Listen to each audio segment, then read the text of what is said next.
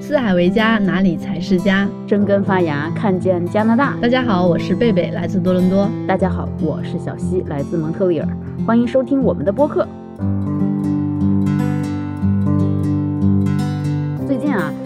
一个互联网现象级的网剧诞生了，那就是《黑暗荣耀》。我们的听众朋友们，你们都看了这部剧了吗？我和贝贝都已经跳着跳着都看完了，又一部韩剧的大爆剧的输出哈。而且这个韩剧其实你发现了没有，贝贝？其实它是非常有特点的，就是它在引爆本身一个剧集的同时，它也能引爆一个社会热点的话题。像这个《黑暗荣耀》这一次呢，无一例外又把这个校园暴力的事件提升到了人们的眼前，就说这个事情其实还是蛮严重的，需要我们非常严肃的去对待。那么这次呢，我和贝贝就做了一些关于加拿大校园暴力方面的一些小调查。想跟大家聊聊加拿大校园暴力方面的事情。对我这次看完这个剧的时候呢，我就心想，韩国这校园暴力怎么这么严重，有点夸张哈。看完还是心惊肉跳的。然后想，加拿大这么和平的国家，校园暴力的数据应该很值得我们骄傲吧？所以我就上网查了一下这个数据嘛。结果一查，竟然它的数据超乎我的想象，还挺高的。就我这里举几个具体的数字，大家可以感受一下哈。就二零一九年在安省有这么一个调查，有四千名十四岁到二十一岁的加拿大中学生或中学毕业生参加了这份问卷调查，然后在他们当中有超过三分之一的人表示他们在上高中以前至少在校园里被打过一次，这个比例在男生当中更高，每十个男生当中有四个曾在校园里遭遇过攻击。包括拳打脚踢、咬或者掌掴。进入高中后，每五个男生就有一个被人用武器威胁过。哇塞，看到这个数据，我还是觉得挺可怕的。因为我自己亲身体验，跟小孩聊了之后，以及包括跟旁边周围家长的聊天之后，我觉得，哎，加拿大其实还挺好的，因为基本上很少有这样的例子发现啊。所以我这次看到这个数据之后，就是心里又跳了一下，想，因为我的小孩以后上了中学跟高中会怎么样，会不会遭遇同样的事情？就是我就继续往深里去查了嘛。我想这么高的数据到底是为什么？查这个过程中，我就发现校园暴力这个在加拿大的定义扩充了我原来比较狭隘的那种认识。我原来觉得校园暴力可能就是比较严重的，涉及到这种人身伤害啦，然后或者是导致大家会产生自杀的倾向啊。但实际上，加拿大它的这个定义非常广泛，包括从给你取绰号到同学之间传谣言，就这么小的东西，它都算为校园暴力。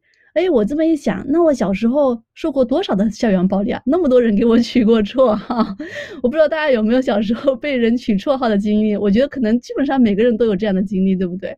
实际情况到底是怎么样的？所以呢，小西就专门去做了一个小小的采访，我们来听他说一下。对，刚才贝贝有说，其实加拿大这边对于校园暴力它的定义啊非常细的。这个皇家骑警啊，他把这个校园暴力呢分成了四个非常精细的范畴，叫物理霸凌、语言霸凌、社交霸凌和网络霸凌。这个物理霸凌大家都能理解嘛？肯定就是身体上的拳打脚踢啦。言语暴凌就像我刚才贝贝说的，包括啊，就是说不好听的话啦，可能给你取外号了之类的。社交霸凌呢，就是小朋友之间一起去孤立另外一个人。像网络霸凌，就是我们现在更多的用网络来媒体来作为媒介去做这个霸凌的手段嘛。然后我也是和贝贝一样，当时看完这个数据之后呢，我感觉和我亲身经历的东西不太相符，所以呢，我就去问了我身边七八个朋友吧，有今年刚上初一的小孩儿，也有刚高中毕业的年轻人，也有三十岁、四十岁，也有四十岁到五十岁的人，他们可以说代表了加拿大不同。年龄段的这个观念吧，首先先把重点抛出来，就是确实啊，它的数据呢，只是可能是不是做的太细了，我不知道。实际生活中，据我这六七个朋友的反应呢，是没有那么严重的。但是没有那么严重，也不意味着说不存在。首先，我先从这个最老的这个朋友来说吧。他是可能大概五十岁左右，大概是十几岁的时候来到了加拿大。他还在他们当地的一所公立学校的校委里面做了十五年的校董。他的反馈其实和我的一个想法挺像的，就是说，在他上小他上中学那个时代，大概可能三十多年前，所谓加拿大是没有霸凌这一说的。我觉得我哈一个八零后，我当时上小学、中学的时候也没有霸凌，就这两个字组成了一个词哟。也就是说，其实那个时代人们对这个东西是没有一个概念和意识的，他也没有用一个词去总结。像我们中国人可能就是就小孩之间玩呗，打闹呗。像这个朋友也说，他们小的时候就是叫 play，就是玩，或者就叫 rough play，就是玩的有点过火了呗。不存在说是哇，你这么一个行为就被界定为霸凌哟。在那个时代，更多的是用一些朴素的道理去告诉你说，大家可能要相亲相爱，互相尊敬，懂礼貌，没有对这个上升到一个特别意识形态的一个东西。等我问那个一个三十岁到四十岁的这个朋友呢，他说。他们小的时候，那个时候加拿大的移民就开始多了，各个族裔的移民就开始多了，霸凌也没有他想的那么严重。为什么呢？因为其实当时在班上哈，不一样族裔的人，他们自己会结成一个小团体，没有什么特别的必要性。这些小团体之间，他们是互相就是很少打交道的。所以就比如说像墨西哥人，就是墨西哥的一个圈子；韩国人是韩国人的一个圈子；牙买加来的人是牙买加的一个人的圈子。他说他自己的那个圈子，因为他是一个。白人和华裔的一个混血嘛，他的那个圈子里面，他也说在中学中没有见到特别严重的霸凌，但是因为她是一个长得挺漂亮的女孩嘛，她说上了中学、高中就又不一样了，就说她能很明显感觉到当时班上那个有一个黑人女生对她是非常不友好的，因为有一个喜欢她的男生，可能那个女生喜欢他，你能懂吗？我觉得这个在全世界的这个。荷尔蒙迸发的那个中学校园里都会有这种 类似的问题。他说他记得很清楚，有一年冬天，说那个女孩就是拿了一个雪球，肯定是想砸他的，只不过是砸偏了。但是雪球砸下来之后呢，那个雪团里面是包括包着一块石头。他自己想起来觉得有点有点后怕吧。问了这个二十出头的这个妹妹就更逗了，她说她上的是一个女校，她跟我说姐姐，我们我们那会儿女生有问题就互殴了，不存在什么谁 要霸凌谁，因为整个学校。包括那个学校的那个心理什么咨询室，对这方面管理是非常严的，经常就会召开类似的会议，就说是要反霸凌啊，然后反欺负啊，大家要遵守学校的各种规则。因为你想，这个二十岁的女生，其实到她上中学，大概就是五六年前、七八年前，这种意识已经是非常的强烈了，在加拿大。另外呢，问了一个十三岁的一个小男孩，他刚上中学，我就说，哎，我说你跟阿姨说一说，你们学校的这个霸凌是怎么情况？他说。嗯，霸凌倒是没有说真的特别，就是互相揍的特别狠啊那种没有，但是他会感觉到说，这个霸凌都是包裹在所谓 joke 的外衣下面的，就是玩笑话的下面的。比如说，他就给我举了一个他们学校，我我听起来觉得还挺悲惨的一个例子，就好像说有一小男孩笨笨的、高高的，就是比别的人都长得可能长得快、长得高，还笨笨的，还戴个眼镜儿，然后所有的小朋友就。取笑他，给他起外号，然后就嘲笑他。然后这个男孩可能有一天真的着急了，好像是拿篮球就砸着了旁边另外一个小孩。结果这个小孩还去告老师，就成了这个男孩是霸凌了。因为你想他长得高和壮嘛，别人长得比较矮小，你不觉得其实，在小朋友中间还是蛮难界定的这个问题。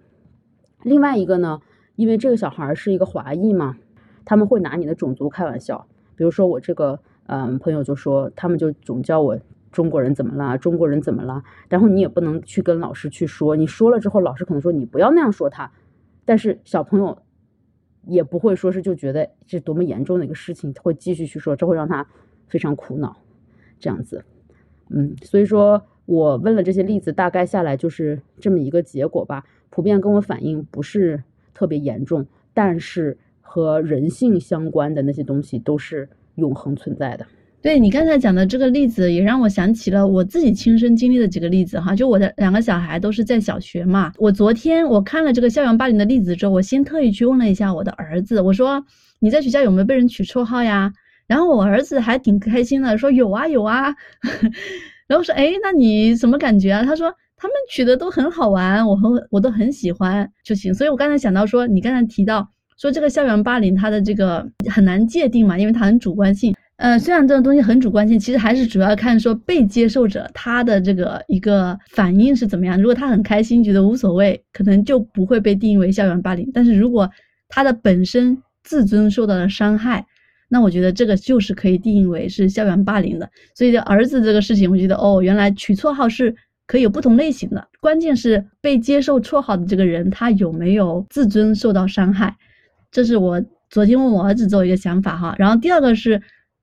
疫情之后，对中国人的种族歧歧视的确挺严重的。我女儿班里有个例子，就是有个外国人一直对另外一个华裔女孩就讲中国人什么不好啊。然后这个华裔女孩还挺勇敢的，就直接去报告老师这件事情，老师应该是找了这个学生谈话，找了这个家长谈话，然后我就听说后来已经就没有这个男孩子就不敢说这样子的话了。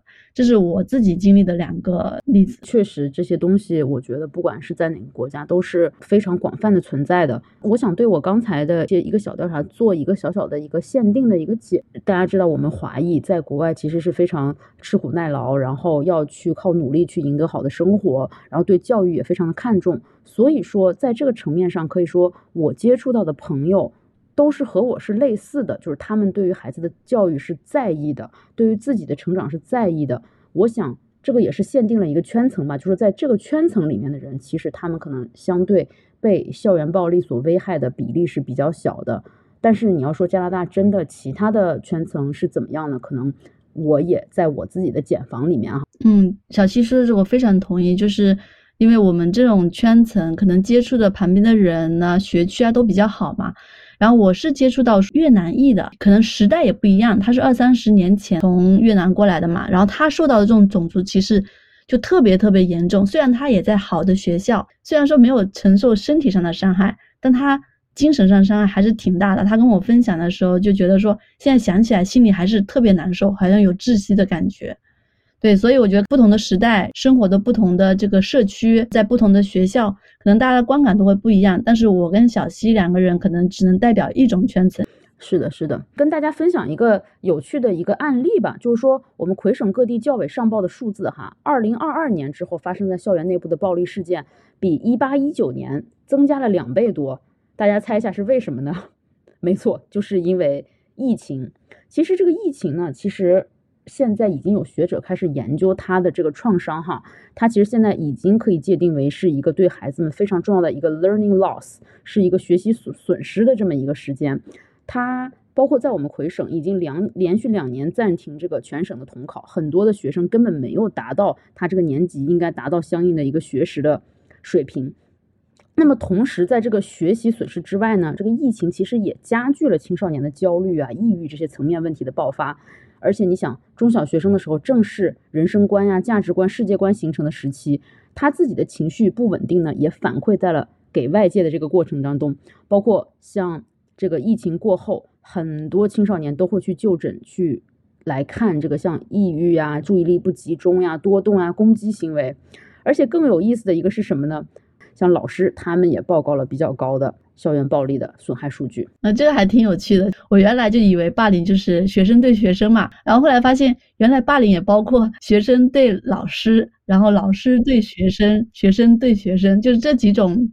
只要有身体和这个精神伤害，其实都是算霸凌的一种。是的，是的，就是说，就是每一个人的权益都要去保护。那咱们接下来聊一聊，就说加拿大这边是怎么应对霸凌的。就以前我虽然很关心他们学校里面是不是有这种对待霸凌的这种政策嘛，然后我这次就详细了解一下之后，觉得他们这个方面的做法都还是蛮全面的。就首先第一个，每个学校会根据自己的情况去制定那个学校的反霸凌政策。然后这个政策里面会包括说，哎，每一个人学校里的每一个人他们的角色是什么，他们的责任是什么。然后第二个呢是他们会规定说，你遇到这个霸凌的问题之后，你的这个流程应该是怎么样。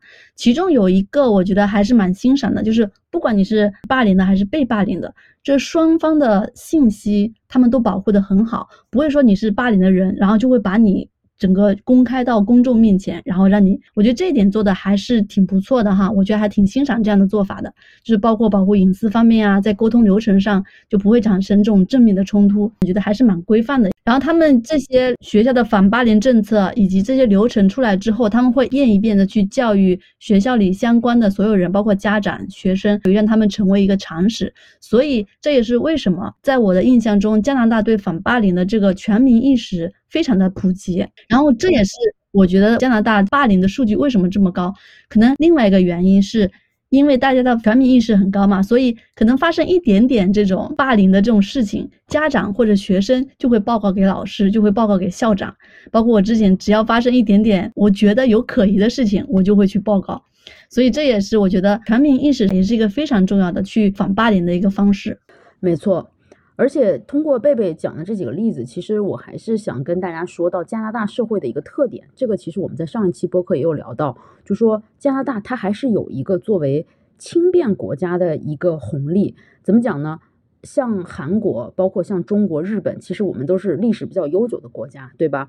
很多的关系盘根错节，裙带关系，谁和谁是亲戚，谁要照顾谁的升迁什么的，这个在加拿大呢，相对意识就。淡薄非常多，因为大家来这儿最多也就才二百来年。还有呢，另外呢，就是在这种多族裔的国家，不管是美国还是加拿大移民类的国家，这个种族歧视是一条红线，就是是不可以碰，是一个政治正确的东西。还有一个呢，就是说像在美国或者加拿大这种社会，其实它是信用社会嘛。如果当你的信用受到了损害，你在未来办很多的事情都非常的麻烦。另外，我还想补充一个，就是。呃，就是加拿大这边对于校园暴力的一个提升意识形态方面的一个，我觉得很好的一个举措吧，就是它有一个叫做 Pink Shirt Campaign 或者叫 Pink Wrist Campaign，红 T 恤和红手红手环。这个我觉得就是呃北美这边的人非常巧妙的一件事情，他会把一个很复杂的一个事件呢凝聚到一个小小的物体上面，包括现在大家你知道吗？就是那个粉丝带，就是。抵御乳腺癌的这个事情，以前大家对于乳腺癌其实都没有什么特别强烈的概念，现在一说到粉丝带，大家都知道哦，那是一个乳腺癌的一个东西。包括现在这个粉色的 T 恤，就是看到这个就如同看到了说抵御校园暴力的一个象征。我感觉这个活动是非常好的，每一年都会有人去做各种各样的 campaign，让大家去募捐啦，提升这样的意识。另外呢。还有一个就是，比如说杜绝有一些老师他可能只手遮天啊这种情况。加拿大有一个网站叫 Stop a Bully，是一个匿名的投诉网站，你知道吗？就是如果你经受了校园暴力，你又觉得自己就是。呃，就是投诉无门吧，你就可以去这个网站上去弄，这是我观察到的一些情况吧。呃，所以我就觉得，就是这种全民意识方面做得非常的好，当然也不能排除说他们也有很多极端个例发生嘛。我还听说有一个还蛮严重的一个校园霸凌的事情。对，就是在今年一月份的时候，二零二三年一月份，大概在蒙特利尔北部的一个城市，应该也是中学的男生吧，就是他们在一个打斗的过程当中，一个人用锤子把另一个人就给打死了。对，也是其实是蛮恶性的。这个案件其实当时引起了非常广泛的一个。社会讨论，我觉得虽然加拿大说全民意识、全民教育方面做的还挺好的，但是实际上校园霸凌这个路还是有很长的路是要走的。因为毕竟在这个实际的这种调查中，很多学生不管是哪种形式的霸凌，他们都还是说有经历过，可能比例三分之一、四分之一就有这样的比例，他们都觉得自己有经历过霸凌，还是需要很多努力。没错，而且其实。很多时候，我们在看社会或者是学校给的一些规定来说，那只是外在的。更多的时候，可能还是我们家庭教育要起作用吧。比如说，我们要把孩子教育成一个什么样的人？比如说，像在那个《黑暗荣耀》里面，之所以那个女主角会那么惨，可能就是因为她真的是一点依靠都没有，自己的家庭、母亲全部都是反作用一般的存在。像我们可能更多的要思考，我们可以怎么样给孩子去建立一种自信。让他在学校里面就天然可以有一个那种气场吧，去抵御这个校园暴力，以及很多那个朋友在网上支招，比如说像我们亚裔人为什么会被歧视，可能是因为我们比较瘦小瘦弱嘛，所以要让孩子去更多的进行体育锻炼。当你强壮的时候，那些人就会找你麻烦少一点，或者是要参加一些运动队呀，一些小的一些团体，去获得更好的一种存在感。不过我看了这个之后，其实我觉得有一种悖论在里面，贝贝，我不知道你会不会同意这种观点哈，就是说，当我们真的这么介意孩子的状态，我们去给他灌输这种理念什么的时候，这样的孩子可能天然就不会被霸凌，而那些更容易被霸凌的孩子，他是没有这样的支持的。我觉得我想到这个，觉得还是挺挺唏嘘的。所以我觉得在这一点上，我很欣赏加拿大，就是在这种公共层面去不断的去教育大家去反霸凌。所以这是整个整体环境如果提升上来之后，那些没有获得支持的孩子，可能被霸凌的机会就会减少很多。然后我之前看到一个资料，就是啊反霸凌的政策是开始执行之后。校园霸凌的比例下降了非常多的。所以我觉得整个整体的环境，整个宏观的环境，它起的作用非常重要。我也非常同意刚才小溪说的家庭教育的重要性。我觉得家庭教育是一个非常非常有效的一个方法，能够防止孩子霸凌。一个是刚才小溪说的，培养这种自信的这种气场，让人家不敢霸凌你。第二个，如果他们受到霸凌，他们还有很强大的一个家庭的后盾去支持他。那么他们被霸凌了之后，我们有我们的支持，那么这个霸凌就可以在呃合适的时间被及时的制止。是这样的，刚才贝贝说的那一点，其实对解决了我的一个疑惑，就是我们在。照顾好自己家的孩子，当然这是我们自己为人父母的一个职责。但是那些可能没有这么好的家庭支持的孩子，他在加拿大这个宏观环境里面，他还是有其他很多的支持系统去求助的。我觉得这一点确实也是非常重要的。嗯，好了，这期的节目就到这里。如果你对校园霸凌有什么想法，或者你有什么校园霸凌的经历，欢迎跟我们分享。就是不管在中国，还是在加拿大，或者是在全球。希望我们的反霸凌的意识能够不断的增强，更多的孩子能够生活在更美好的世界吧。我们下期再见，拜拜！谢谢大家，下期再见，拜拜。